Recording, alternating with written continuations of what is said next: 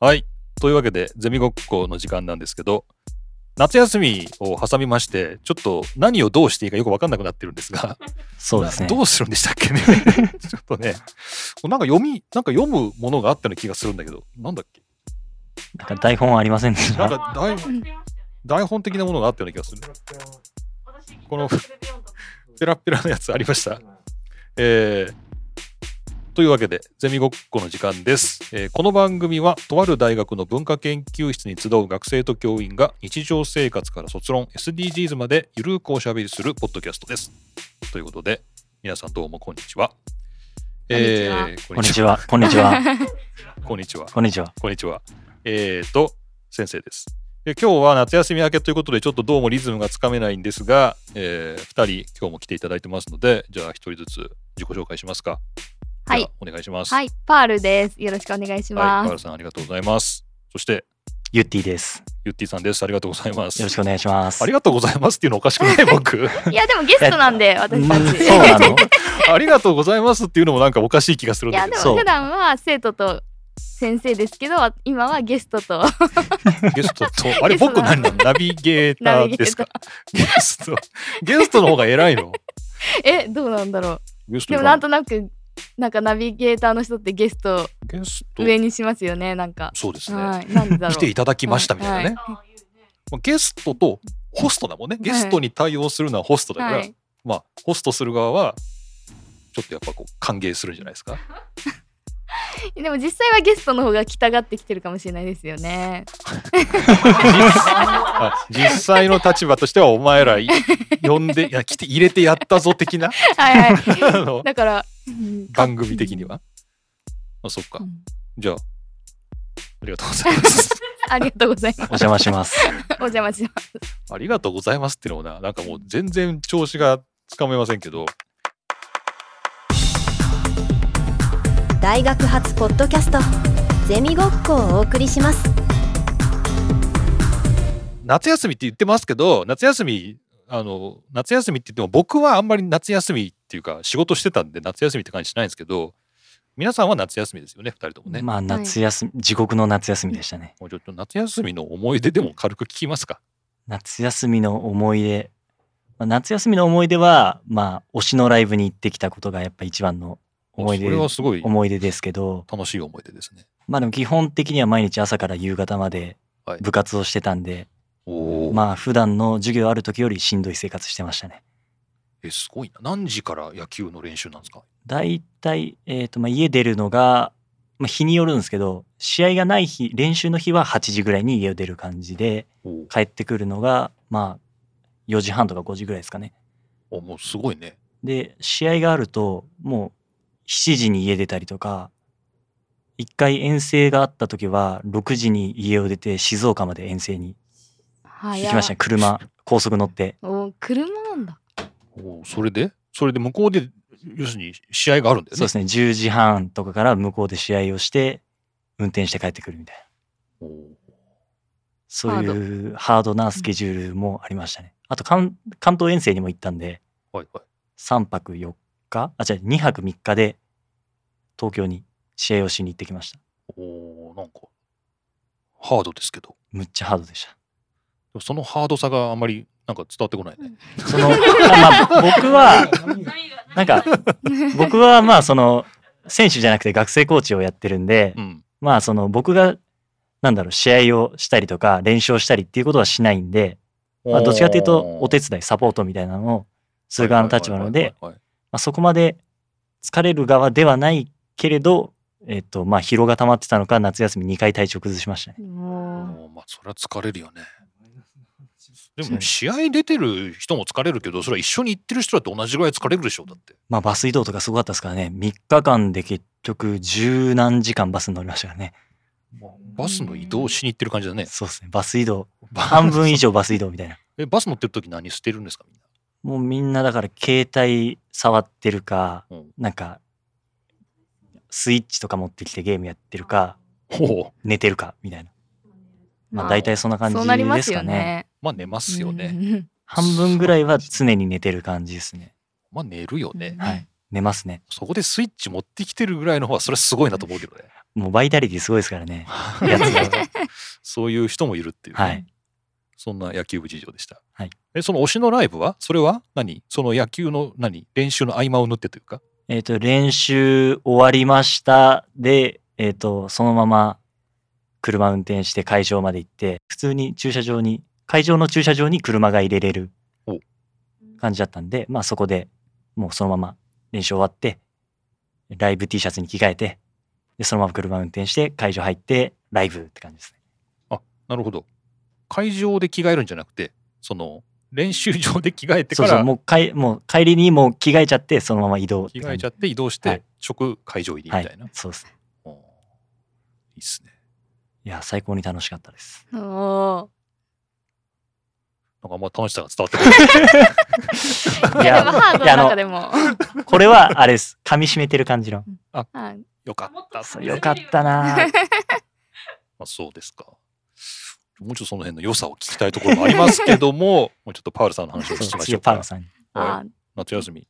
私主に主にバイトと卒論の研究とあの資格の勉強資格試験の勉強してたんですけど、うん。で最後の夏休みだから本当はもっと遊びたかったんですけどコロナがすごい流行ってたじゃないですか。うん。だからもうでその間に結構行きたいあいきあのライブのチケットあってライブ行かなきゃいけなかった絶対行きたかったんで、うん。コロナになるわけにはいかないっていうことで、うん。もうこん今回の夏休みは稼ぐのに専念しようってことで、まあ、主稼にバイト。稼稼ぐのだって家から出るでしょだって。あそうなんですけどあの食事とかに出かけるよりは安全じゃないですか。マスクとか外さないし、まあね職場で行くだけだもんね。はい、そうです。すだからあとはまあやらなきゃいけないことその勉強と研究。それに専念してました。じゃああんまりこう遠出するとかじゃなくて結構職場と家を往復しつつ そうですね。えーうん。インドアなことをやってたって感じなはのかな。はい。あそうなんだ。結構ねそういえば大学生だから卒論の話も聞きたいみたいなそういう話をねコメントを聞く時もあるんですけど、はい。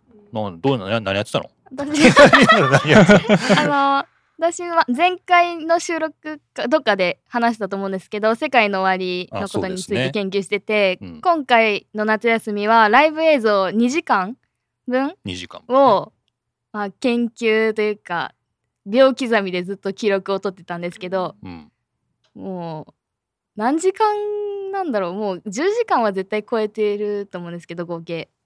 どれぐらいの感覚なんだろうね？これを聞いてる人にその大変さっていうか、はい。作業量を伝えるっていうんだったら2時間のライブを見るだけでも結構大変だけどそれをなどんな感じで見るんですか？止め止めながら見る感じなんですか、はい。あの止めながらもう2秒とかで止めてました。多分。2秒1秒。2秒2秒で止め1秒。2秒で止めるの。もう止める再生止めるみたいな感じではいパソコンに打ち込んで でまた止めるあ違う進める止めるみたいな感じで。もうなんかライブを見てるって感じじゃない、はい。ね、もうリモコンをずっと握ってはい止める進めるの。繰り返し。もう果てしないです。これ夏休みに入る前からやってたけど終わったのは8月30とか。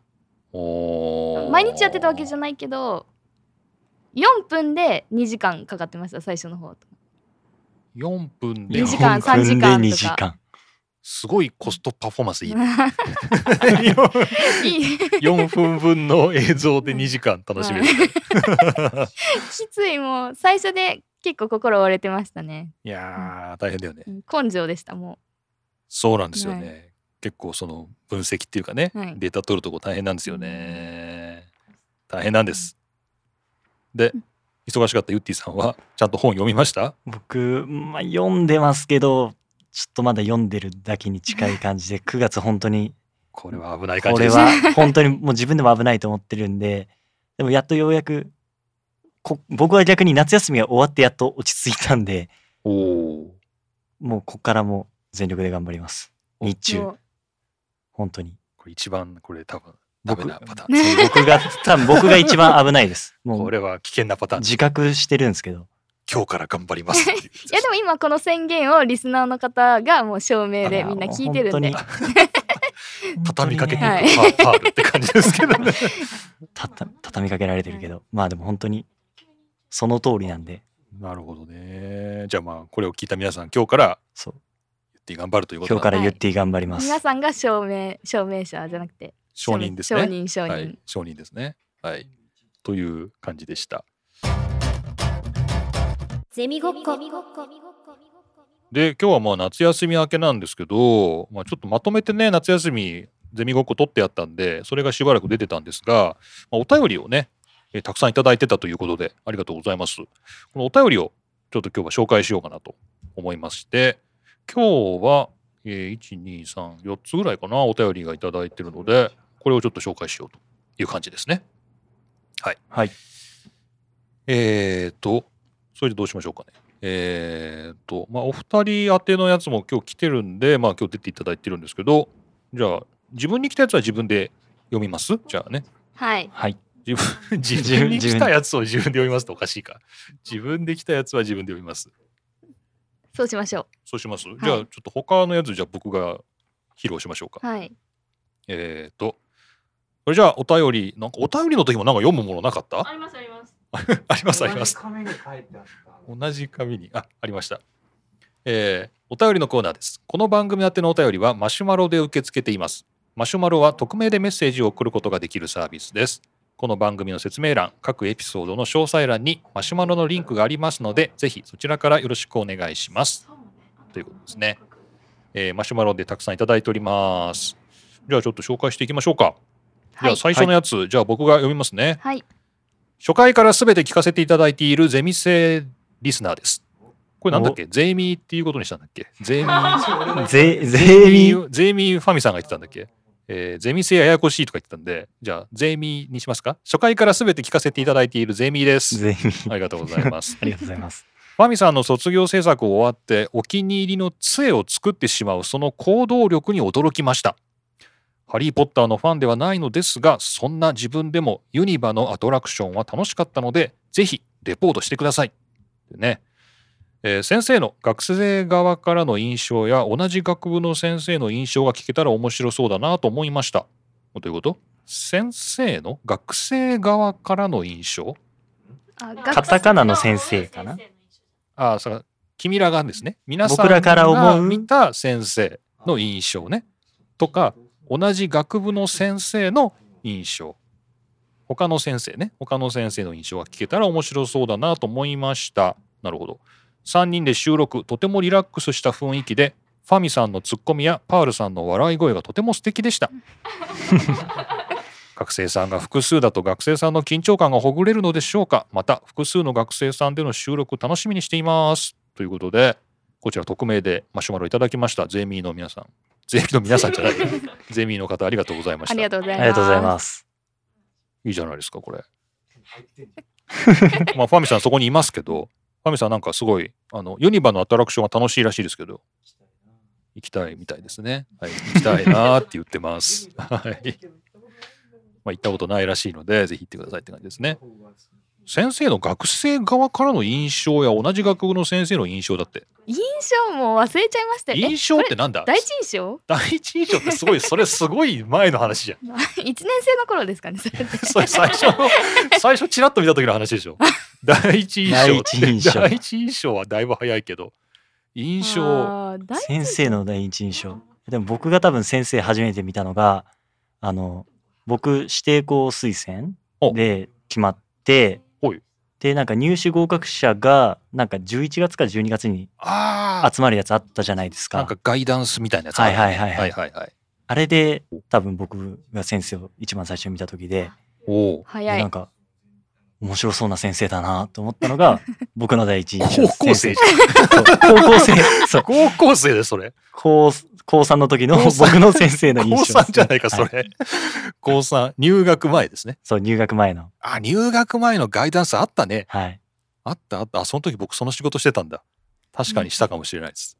僕はそれですね。おおー。ということがあるらしい。もう入学前から話が始まってるんだね。そうですね。まあそういうのはあるかもね。確かにね。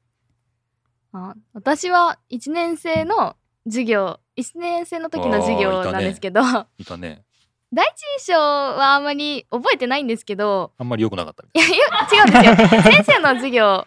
まだコロナ流行る前でお菓子 OK じゃなかったでしたっけ？確か。おかお菓子 OK? お菓子 OK だいぶ自由だな。なんかまあ。なんか何か OK だった気がするんまあ、ですけど。別に飲み物飲んだりとか、別なんにみんなでお菓子食食べてたイメージ あって友達と。はいはいはいはい。だからそういう面で他の先生と違うなっていう印象ありましたね。なんか。なるほど。面白いと思って。そんな大々的にお菓子食べてる人いたかな？えわかんないですけどもう覚えてないそうだ。なえ OK でしたっけ実際？いいや、お菓子パーティーはしちゃダメだよ。やパーティーはしないですけど、まあ、なんかチョコとかキャラメルとかなんかそういうパクッと食べるようなものは別に誰の迷惑にもかかんないから、まあいいんじゃない、はい。っていう。そういう方針ではありますけどえなんか今の聞くとなんかカッパエビさんとかなんかこうパーティー明けしてるようなイメージ。えこれ放送 OK ですかねこれ。いやわかんないです。大丈夫じゃないですかね、カットしていってください。うん。やばそうならカットしますけど。パーティー明けしてる顔みんなでガンガン食べてるみたいなすごい。ガンガンじゃないです。ほっそりほっそり食べてます。ほっそり。そんなのいたかなって感じですけどね、おそうですか、はいそれ僕の印象っていうかお菓子の印象ですよね違う た楽し友達と楽しかったっていう思い出ですね。いいとえ思います。そうなのかな？そうなんじゃないの？かな。まあいいと思います。確かに。まあね、そんな、こら、お菓子食べるなとかね、そういうことは言わないんで、全然。あで教し教修正ですよね先生の授業教習制で授業スタイルも他の先生と違う、あそうですね、当時。うん、そうでした。あの、もうコロナで封じられたっていうかね、こうあんまりこう発言するなみたいな感じになったんで、最近やってないですけど、そうですね、発言してもらうみたいな感じでしたね。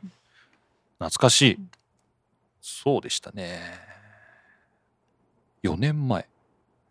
4年前 ?3 年前その授業は3 3年前になるんですか3ね。年前高校生は4年前 4で高校生はもうほぼ4年前。丸4年ぐらいですねもうすぐそこまで遡るのか。という、これ本当に第一印象じゃんね、これね。これは多分違。うと思うんだけどね。今の印象ないんでしょうけどね。まあそれはそれだと思うんですけど、まあまたそれはいずれじゃあまたどっかで、もう僕のいないところで話し合ってくれたらいいんですけど、同じ学部の他の先生とかってそれ悪口になるんじゃないかと思って不安なんですけどね、これね。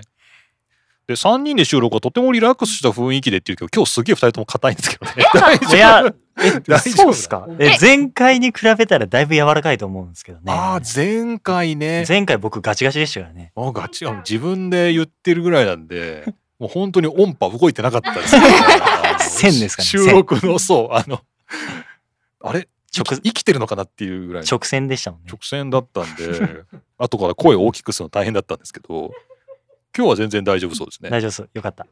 よかったよかった。じゃあね、今日はちょっと何そんなに緊張はほぐれてる感じですか？今日はそうですね。前回に比べるとだいぶほぐれてますね。よかったです。まあ初回で緊張でって言うと、パウルさんも同じような動機で、あの、ファミさんを指名してね、いやー私も今硬いって言われてびっくりしたんですけど過去2回に比べたら全然ただ 今日急遽収録って決まったのはちょっと心の準備がっていうのはありますけど申し訳ありません。過去2回に比べたら全然あ、そう。大丈夫あ、そうなんだ。じゃあ僕、じゃあ僕が、多分僕が一番あれなんだ、今日。ちょっと緊張してんじゃない？夏休み明けです、ね、夏休み明けの、今日授業初日じゃないですか。初日ですねもう。全然スイッチ切り替わってないんで、ちょっとあたふたしてるっていう。僕ですね、じゃあね。今日リラックスしなきゃいけないのはね。はい。えーまあ3人で収録はとてもまあいいんじゃないかと。で、ファミさんのツッコミ、ツッコミなんかあんのかな？ファミさんのツッコミ、パールさんの笑い声がとても素敵でしたっていうね、よかったです。これはあれだね、えっと、ちょっと前のね、お便りいただいてましたけれども、これはいつのやつですかね。7月？とか8月の頭とかですかね。10何回目でしたっけね。木材の削り出しの話だから14回目ですね。おー14回目の、えー話でした、はい、でその後切り抜きで夏休み中にパルム剥いちゃいましたっていうのもボーナストラックで出てますんで、まあ、その時の話も入ってますね。はい。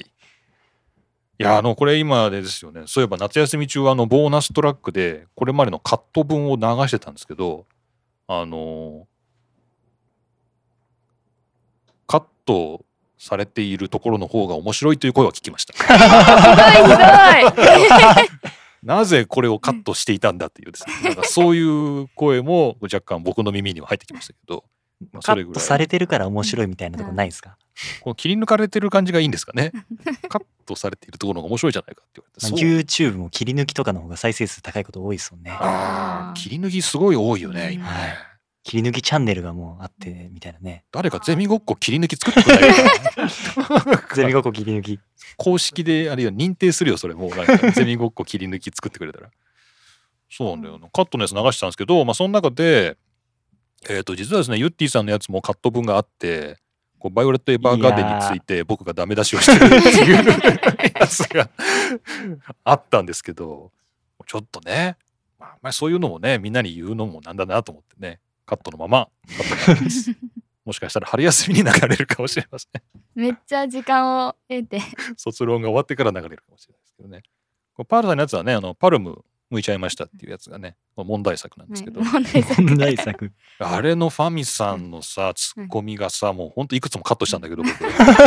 切り抜きで出したものの中にもさらにカットされてる部分があるんだけど、ファミさんのね、ツッコミがね、なんかいくつか、もうこれはちょっと品がなさすぎるっていうやつを 僕カットしましたよ。いやでもそもそもの私の話もあんまり品はないと思うんですよそうですね。もう話題自体が。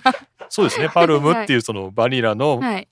周りにチョコレートをコーティングしてあるアイスのその周りだけ食べますっていうのは非常に品のない話ですよいやね。違いますよ。人前ではやってないです。あもうそうですね。一人ですよ。人前ではやる。はい。そうですね。もうわきまえて一人でもちろんそう、もちろんそうです。もちろんそうもちろんそうですよ。研究室でみんなでパルム食べようかって言った時に一人だけ外をわーって食べ始めたら、さすがに止めはしないけど、まあ、引くよね。そうっていう、まあ、そもそも品のない話にもかかわらずそのファミさんのツッコミがさらに品がなかった。そんな品のないや、ほんとどうしようかなと思って、何回か自分でも聞き直してみた、さすがにね。で、いや、これは OK なのか、アウトなのかっていうのをすごいシビアに判断して、ちょっとカットしてしまう。あちょっともったいないことしたかなと思って。そこもじゃあ、あのその3秒ぐらいだけ、また春休み流しながら。ー3秒あじゃあそのファミさんのツッコミ集でいいんじゃないですか？あじゃあそれをだから誰か作ってるじゃん。ファミさんの切り抜き、そう、ツッコミ切り抜きっていうのを作ってくれたらいいんじゃない？3分間ずっとずーっと切り抜き、おいおいとかね。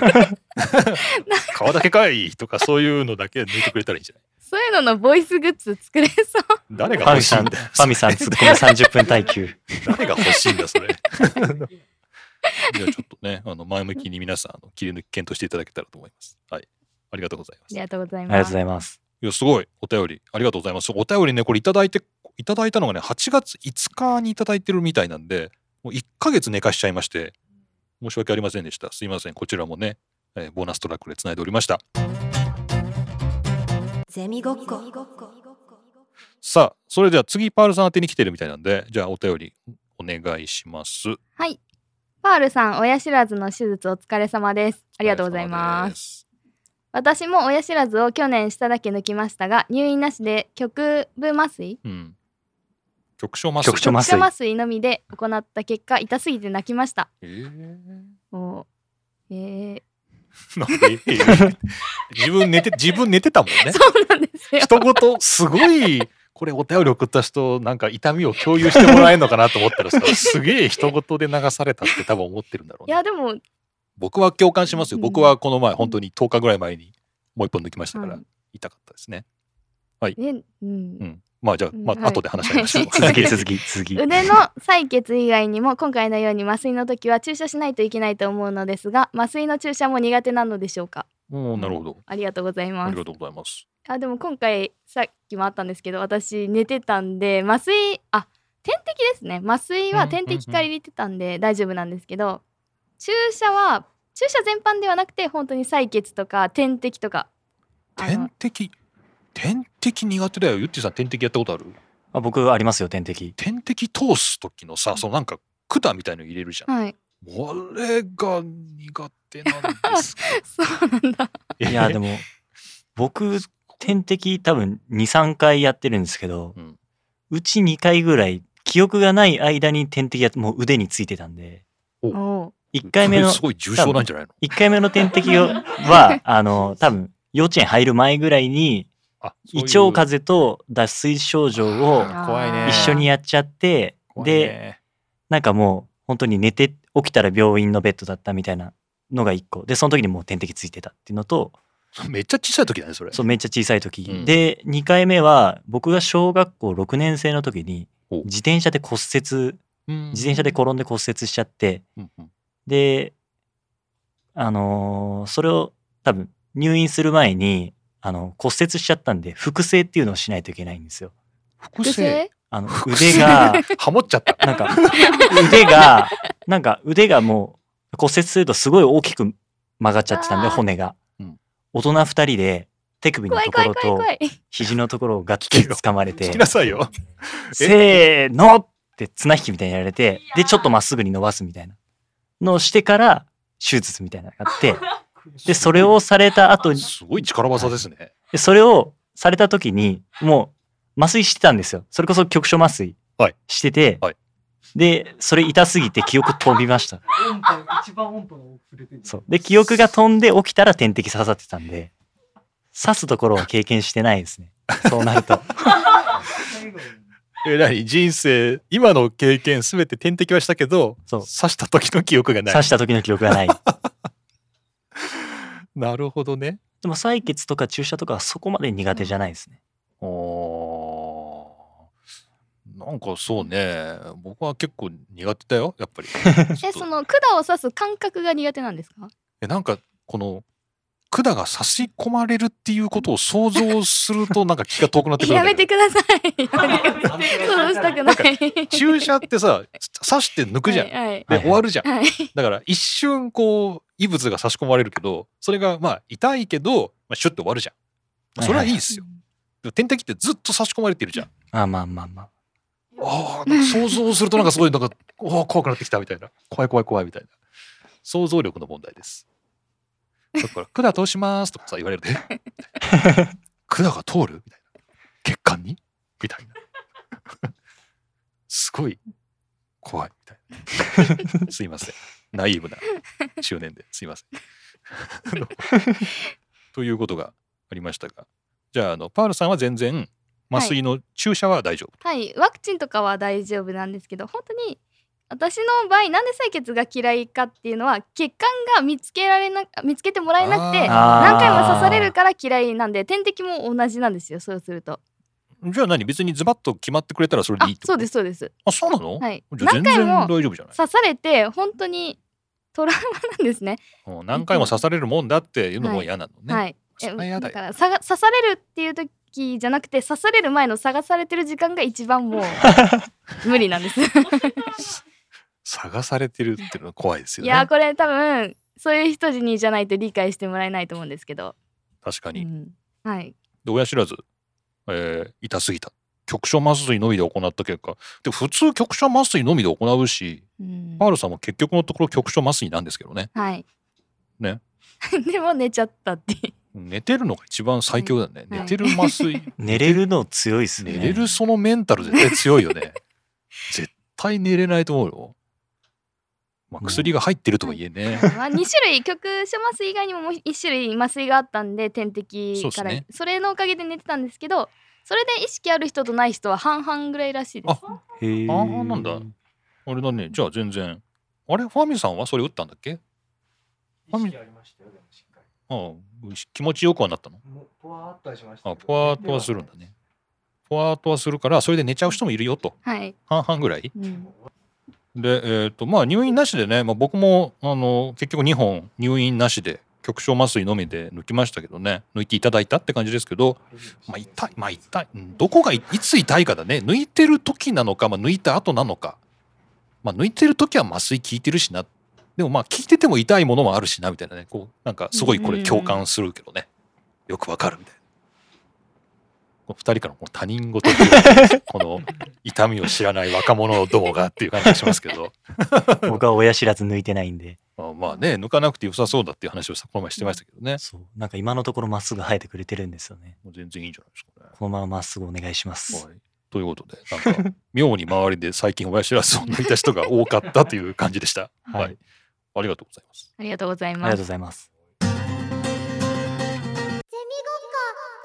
そして、えーこちらはじゃあ僕読みましょうか。えー、なるみさんからいただきました。ありがとうございます。コーヒーの出がらし抽出柄についてですが、タリーズやブルーボトルでアップサイクルしてるみたいです。アップサイクルしている。ね、しかもおしゃれ。正直普通に一般的な素材で作った方が安いと思うのでこういう取り組みができる心とお財布に余裕があるとアップサイクルに前向きになれるのかもしれませんね。ということで成美さんどうもありがとうございます。ありがとうございありがますとうございます。これあれでしょ？この素材このコーヒーのこの出汁なんていうの？は出が出が出がらしっていうのかまコーヒーって。豆かす？豆かす？あれを何？こう食器とかにするんでしょ？なんか固めて。へえ。あれ？違う？ちょちょっとだあんまり食べる食べるわけにいかないでしょ？そうですね。コーヒーの。それを、じゃああれだね、これもなんか、タリーズ何やってんだろう？ちょっと調べてみようかな。タリーズの、えーアップサイクルは何をしてるのかな？あやっぱりそういう使い捨てのゴミを、えー使い捨ての、え？何にしてんの？野菜の廃棄部分で野菜チップスってこれ食べてんじゃん。食べてた。あれ？これ食べてる？コーヒー豆の皮、シルバースキンを配合した？ストロー？へえ。紙ストローってことですかね紙。ストローってことですかね。これはまた別のコーヒー屋さんですかねこ。う工場側の話ですねこれ多分そうですね。アップサイクルっていうのは、えー SDGs、あ SDGs の話ができてよかった。SDGs、最近 SDGs の影もないですからね。そう、最近もう自虐ネタにしてますけどね。SDGs の。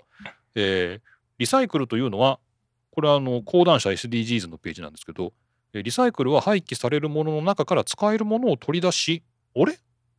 これあれじゃんね、我々が考えてたやつだね。えー廃棄されるものの中から使えるものを取り出して原料や材料として再利用することがリサイクル。はい。アップサイクルは原料や材料に戻すのではなく元の製品の素材をそのまま生かすという特徴があります。うん？ん？一緒では？なんかこの辺は多分、あれですね。熊野先生の領域でしょうね。ああちょっと聞いた方がいいのかな。よくわかんないとか言いそうですけどね。聞いてみたいですね。なるほどね。ちょっとこれ、またちょっと調べてみます？アップサイクル。なんかその SDGs 的なキーワードみたいですね。アップサイクルね。えじゃあ何？さっきのコーヒーの皮を使ったストローっていうのはその素材感が生かされてるってことだよね。そういうことなんでしょうね。苦いとか。いやそう味するんですか？ねそういうことですか？水を飲むだけでコーヒーになるとかそういうことじゃなくて。画期的ですよそれそういう、そんな駄菓子ありそうだけど、なんか、ジュースになるみたいな。えー、ああ、こっちの方が分かりやすいかな。廃棄物や不要品を活用して新しい、新しい製品に生まれ変わらせるものがアップサイクルです。多分全然ここにいる我々3人ピンとこないんですけどね。創造的再利用とも呼ばれています。あ、だから多分ふ、普通に今やってるリサイクルは、だから燃料とかにしちゃうよってことなんですかね。まあそういうのも含めてリサイクルって言いますよね。確かにね。で、なんか、あそれこそ熊野先生の授業で、日本のリサイクルは、なんか火力発電の燃料とかにしちゃうっていうのが大半だっていうのを言ってた気がしますね。それもリサイクルに数えてんだよね。日本はそれを逆にそればっかりやってるからあんまりリサイクルしてないみたいな世界的な感じで言うと日本はあんまりリサイクルしてないよみたいな話をちょうど前期に受けた気がします。お勉強が。勉強が。生かされてる。生かされている。確かそんな話だったはずです。確かにそういうことだよね。あの僕が前調べた時に自動車のタイヤ？タイヤをリサイクルしていますみたいなことが書いてあって自動車のタイヤ？使用済みのタイヤをリサイクルって要するに溶かしてゴムにしてもう一回要するにタイヤにするのかなって思ったら単に細かく砕いてあの火力発電こいつ燃やしうんなんか燃料に燃やしてますみたいなゴムとかプラスチックとか燃えやすいからうん燃料にしやすいみたいですね、それで燃やしちゃうんだね。で、それをリサイクルっていうことにまあなるわけだ。燃料としてっていうことになるわけね。じゃあ、あの、公園に、あの、タイヤ埋まってるじゃん、たまに。あの、は あの、古タイヤい、が。はい、あれは、アップサイクル。プサイクルアップサイクル。遊具として使うっていうことになるのかな。まあ、なんか、そういう違いがあるのね。という、はい。えーっと、何の話でしたっけ？えーっと、コーヒー柄もアップサイクルしてるよということでした。なるみさんどうもありがとうございます。ありがとうございましたありがとうございますゼミごっこじゃあえーっとこちらはゆってぃさん宛てに来てますのでちょっとゆってぃさんはい披露していただけるとお願いします。はい、私はアラフォーのおっさんなのですが、えー、とユッティさんのラノベ会を聞いて思うところがあったので初めてマシュマロを投げさせていただきまありしたがとうございます。ありがとうございます。というのも私が学生の頃ラノベとはいわゆるオタクが読むもので、えーユッティさんが所属している野球部のようなスクールカースト上位勢は決して手を出してはいけない禁断の書物だったからです。うん。なるほど。となるほどところがいつの間にか時代は変わりかつてオタクの嗜好品として蔑まれていたアニメゲームラノベなどの、えーサブカルチャーは、えークールジャパンの名のもとに市民権を獲得し蔑み対象からの、えー脱却に成功していたのですね。そもそも、はい。えー最近はオタクという言葉自体あまり耳にしなくなってきたような気がします。いい時代になったものです。そんなことをユッティさんのお話を聞いてしみじみと感じた次第ですゼミごっこを夏休み後も楽しみにしています。とのことです。ありがとうございます。アラフォーのおっさんさんありがとうございます。アラフォーのおっさんさん。これはどうなんだろう？これすごい面白いお便りだな。これはどっからいきますかね？どこから行き野ますか？球部のようなスクールカースト上位勢というところからいきましょうか。これうんまあどうなんですかね。でもやっぱり、まあ、こうやって感じるのは多分野球部の人数が多いからだと思うんですよねやっぱり。あの数の問題？数の問題？野球部のまあ多分野球が多分そこそこ盛んな学校だと野球部が大体まあ一学年に30人ぐらいいるんですよね多分 ?30 人？そんな20から30ぐらい多分強いまあそこそこ野球頑張ってるよって高校だと多分そんぐらいいてってなると各クラスに3から5人いるんですよ野球部が。ああ、それぐらいの、それぐらいの規模ね。はい、はいはいはい。ってなるとまあじゃあクラス始まりましたうん、4月ですって時に、もうそこ3人5人固まってつるんでるんですよ。あもう、あもう友達なんだ。ははい。もう友達なんで。うん。でそこに例えばじゃあクラスのなんかちょっとよよ陽キャっぽいっていうのもなんか変ですけどちょっとその野球部と馴染めるような多分大会系の子らが集まっていくと、もうなんかすごいなんか、まあ、言い方悪いとなんかもう教室陣取ってなんかしずっと喋ってるみたいなはいはいはい。なんかそんな感じになってうんうんこういう風に受け取られるのかなっていう風になるほど。思いますね大。きく見えちゃうみたいなちょっと大きく見えちゃうんですよね。そう野球部大体なんか声でかいし態度でかいし そう僕はそういう野球部にあんまなりたくない野球部なんですけどどういうことなんですかね。え野球部どういう順番なんですかね、これは。野球部がスクールカースト上位勢。で、そこからオタクに手を出し、っていうか流れだね。ここに書いてあるのね。そうですね流れ的にはそうなってますねユッティさんとはどういう流れなんですか、これは？いや僕はどうなんですかね僕はでもなんかオタクが野球部になった感じしますけどねオタクが野球部になる。オタクが野球部になる。スクールカースト会からの上位入りですかね、じゃあ。うんまあずっと野球部なんだけど そのもともとの属性がオタク気質というか、あでも野球はずっとやってんだもんね。野球はもう小学校3年生ぐらいからやってるのでまあそうですね。野球はずっとやってるんですけどそのもともと僕の親父が結構ゲームが好きで漫画も読む人だったのであーなるほど、なるほで数字はドラクエで覚えたしど。買い物で？ど 何で覚えたなんかダメージとかだからはいはい。お親父がゲームやってるのを横で見てて4歳とか3歳ぐらいの時に、うん。それでえ、ダメージ量計算してあげるの？ダメージとか見てるとやっぱそれで数字がなんかポンポンポンって出てくるじゃないですか、うん。それを見ててなんか多分それで数字を覚えてでじゃあ幼稚園ぐらいの時にポケモンでカタカナとか覚えてみたおすごい。いなおなんかすごい話だ。うん。そういう感じでゲームでいろいろなものを覚えてきたからなんかもともとそういうのが好きで。なるほど。で中学生になりました。すごい野球とかやってて忙しいです。っていう時間がなくなってきた中でもともとゲームとかアニメとか漫画とかが好きだからそういうものに手を出してたら気づいたらガチガチのみたいな。僕はそんな感じですけどね。なるほど。うん。はい。えこれはパールさんからしたら高校まあ高校の時だよねスクールカーストってよく言うのはね。これなんかどうですか？スクールカースト。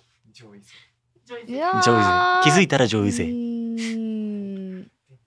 感じるもんなんですか？そういう階層性っていうかこまあありありますよねまあ。クラスには。うん。うまあ。うん。ありますよね。いやでも本当に多分パールさんはえっと気づいたら上位にいる人だから多分あんまり気にしてない気がするけどね。うーん。でもうん。確かに上にいる人は気にしないよね。そうですね、うんそういうものですからね そういうものかな。下にいる人が気にするのかな。うん下にいる人が上の人のことを悪く言うために使いますよね陽キャだってそうだよね。僕陽キャですって言わないでしょ。そう下陰キャですっていう人はいるよ。そうそうそうで、あいつは陽キャっていう人もいるけど、俺陽キャだからさ、みたいな。もう聞かないような気がするんだけどね。聞かない聞かないいやー私陽キャ陰キャ嫌いなんですよねその言葉だから自分で使わないようにしてるっていうかなんか差別っぽくないですか？まあそうですよ。うんでって感じがするからね、う特にね。一方的な感じもするし、ね。難しいですよねうんまあ、陰キャ陽キャっていうのはあんまりね、なんか急に聞くようになったなっていう感じだけどね、僕の世代の時にはそういう言葉なかったんでね。うんオタクもなかった、あったか。でもまあアラフォーのこの方がおあオタクって言ってたっていうんだから、まああったんだろうな。まあ、野球部はスクールカースト上位戦 なんだけどでそこが、まあ、この、えーアラフォーのおっさんさんは、まあ、その後の話だと、えー時代が変わってオタクは今やこう誰が手を出してもいいものになったんですねっていうふうに話をまとめてんだけどなんかこれはこれで違う気がするんだけどね どうなんだろうねなんかねだでもやっぱりでもその何ですかね。まあ野球部でずっと生活してますけどまあうん。僕みたいなやつはやっぱ少ないですよ。もじゃあ何してんの？う根っからのまあ僕みたいなのが根っからのオタクっていう風にするならばまあ僕みたいなタイプはやっぱ本当に全然いないですね。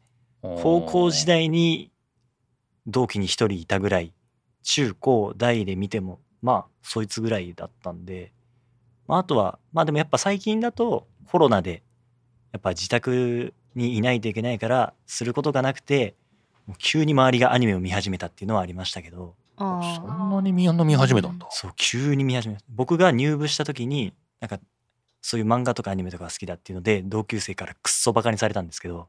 厳しい。ひどいなそうくっそバカにされたんですじゃああれじゃんそのスクールカースト上位勢の中のカーストの会にいたんだね。そう回回ですね。そう。ね。そういうことだね。そう。まあちょっと作品名はあまり出したくないので言わないですけど、はいはい。お前そん何々お前その作品好きなの？みたいな。いうふうに言われてたのにおー。2年経ちました。コロナ流行ります。なんかちょっとおすすめないとか言われだして。でその時の作品言うじゃないですか、うん。勧めるじゃないですか、うん。見るじゃないですか、うんめっちゃいいとかって言ってほらな言ったやろとかって言っていやちょっと何それ？逆に今優越感に浸ってる感じです。ねあそう。いいですね。リベンジ的な感じですね、なんかリベベンジ成功してるんですよね。いリベンジリベンジしてますね、はい。えーじゃあコロナ禍でそういうなんか偏見みたいなのがちょっとはなくなったりしもしたんですかね？なんか。なんかそういう感じしますけどね、うん。本当にいろんな人が今アニメ見てるなっていううん。感覚はありますね。へーそんなに違う違うっていうか変わったんだね。そうですね。コロナでね。結構なんか授業で、まあ、アニメとかも扱うんですけどこう後の感想で来るやつに結構そういうこと書いてある子もいるのよ。コロナでだいぶ変わりましたみたいな。で本当にそんなに変わったのかなってちょっと思ってたんだけど変わったんだね。変わりましたね。変わったんだね、い、やすごいなという。じゃあこれあれだね。このアラフォーのおっさんさんはおっさんさんっていうのもなんですけど あのクールジャパンとかなんかそういうもんじゃなくて本当コロナで。そうですね。なんかコロナで。大きく変わった感じはしますね。コロナでま変わったみたいな感じだね、あ、あとや今はその多分5年前とか10年前とかそういうのと比べるともうサブスクでアニメがいっぱい見れちゃうんで、うんうんうんうん。まあ、それも大きいんじゃないかなと思いますね。身近になった。そう。昔だとあー確かにそう。じゃあ僕がじゃあ小学生中学生ぐらいのことだと頃だとアニメ見ようと思ったらやっぱ TSUTAYA とかに借りに行ったりとかってしてたのがもう今じゃスマホで見れちゃうんでまあそういうのも影響してるのかなと思いますけど。なるほど、はい。簡単に見れるようになったんだね、前は大変だったもんね。はい。確かに僕も昔「エヴァンゲリオン全部見ろ」って言われて VHS テープを12本ぐらい貸し出されたことがあって ええって思った時があったんで懐かしいって感じですはい。というわけで、えーアラフォーのおっさんさんどうもありがとうございました。ありがとうございましたスクールカーストね。非常に重い話だと思います。はい というわけで、えーお便り、えー今日は1、2、3、4つ紹介することができました。ありがとうございますあ。りがとうございまますありがとうございます。えっ、と、これで夏休み明けましたので、まあ今後いただいたお便りはリアルタイムに読んでいけるかなと思いますので、ぜひ皆さん、えー番組宛てにお便りをいただければと思います。えーこの番組宛てのお便りはマシュマロで受け付けておりますので、リンク、えー番組の詳細欄にありますから、そちらから飛んでいただいてメッセージをお送りください。あなたもゼミーになれるということで。ゼミ？ーゼミ？ーゼミーでいいのか、本当にっていう。なんか僕の中で定着してんだけど。すいやでも可愛いですよゼミゼミねってどっから来たんだっけ？ゼミ？アーミーから来てアーミー、アーミーから来てんの？あれですね。BTS から。恐れ多い。恐れ多いことですけど。万端から来てました。はい。えー、ゼミにもなれるということで、えーよろしくお願いいたします。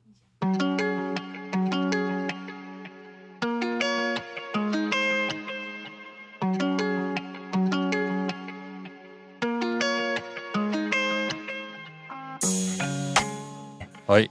お便りたくさん読みまして、えー今日も幸せにエンディングの時間になりました。どうもお二人ともありがとうございました。あありがとうございますどうですか？夏休み明けてマイクの前に座ってみて。心境など。いやなんか久しぶりですね。この自分の声が聞こえる感じ。ですよね。はい。ですよね。慣れていただきたい。久しぶりなこの感じ。久しぶりな感じ。で一番緊張しなかった回でした今日。本当？だからもう当日分かった方がいいのかな今日収録だよって。あ何もう何週間も前から決まってるとはい。ちょっとドキドキする、あ明日は明日ラジオだって身構えちゃってるね。いや初回で苦手意識できたんでちょっと。採血と一緒ですね。はい。本当ですか。じゃあまあ気軽に出ていただければ。はい。感じです。次はもう、うんうん、大丈夫だと思います。お素晴らしい、はい。僕今日すごいちょっとなんか緊張してますね。